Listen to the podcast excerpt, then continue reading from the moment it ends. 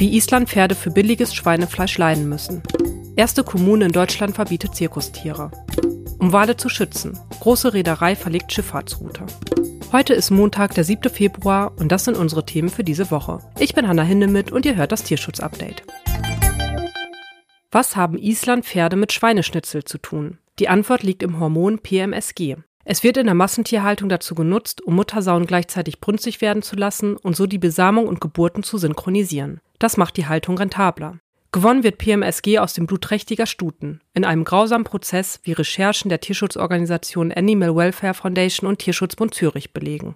Die Tierschützer haben aufgedeckt, dass auf Island über 5000 sogenannte Blutstuten in 119 Farmen für die Produktion eingesetzt werden. Dafür werden die Stuten besamt und sobald sie trächtig sind, einmal pro Woche brutal in Boxen getrieben, in denen ihnen mit dicken Nadeln literweise Blut aus der Halsvene entnommen wird.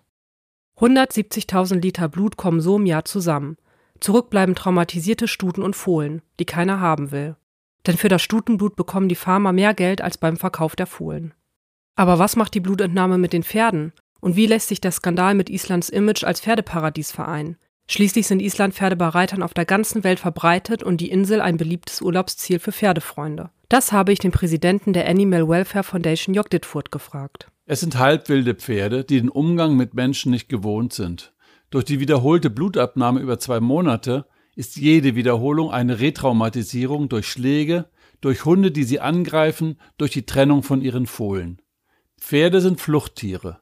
Entgegen ihrem Drang nach Bewegungsfreiheit werden sie fixiert. Ihr Kopf wird überstreckt nach oben gebunden, ihre Rücken mit einem Gurt nach unten gedrückt. Das löst Panik aus. Fachleute bezeichnen das als erlernte Hilflosigkeit. Das sieht man in den Bildern, wie Pferde nach anfänglicher Gegenwehr aufgeben.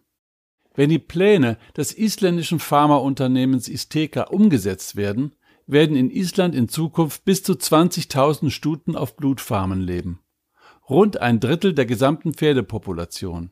Das kann man dann bei weitem nicht mehr als Pferdeparadies bezeichnen. Von diesem Image muss sich Island dann verabschieden.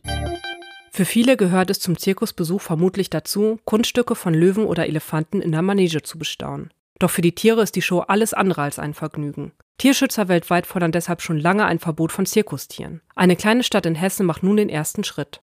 Rottgau bei Offenbach verbietet als erste Kommune in Deutschland Veranstaltungen mit Tieren, die auf öffentlichen Grundstücken stattfinden. Das gilt nicht nur für Zirkusse, sondern zum Beispiel auch für Jahrmärkte. Ins Gespräch gebracht hatte das Verbot die zweiköpfige Fraktion der Tierschutzpartei im Stadtparlament. Die weltgrößte Reederei MSC verlegt ihre Schifffahrtsrouten vor der griechischen Küste, um Pottwale zu schützen. Der sogenannte Hellenische Graben ist ein zentraler Lebensraum für die Meeresriesen. Das ganze Jahr über halten sie sich hier auf. Immer wieder kommt es deshalb zu Zusammenstößen zwischen Pottwalen und Kreuzfahrtschiffen oder Frachtern, die für die Tiere meist tödlich enden. Die Entscheidung von MSC, die Schiffe umzuleiten, sei daher ein maßgeblicher Beitrag zum Überleben dieser bedrohten Wale, so Andreas Dinkelmeier von der Artenschutzorganisation IFAW. Und das war's auch schon wieder von mir für diese Woche. Schön, dass ihr zugehört habt. Eine neue Folge gibt es am 14. Februar. Abonniert diesen Podcast, wenn ihr das nicht verpassen wollt. Ich wünsche euch eine tolle Woche.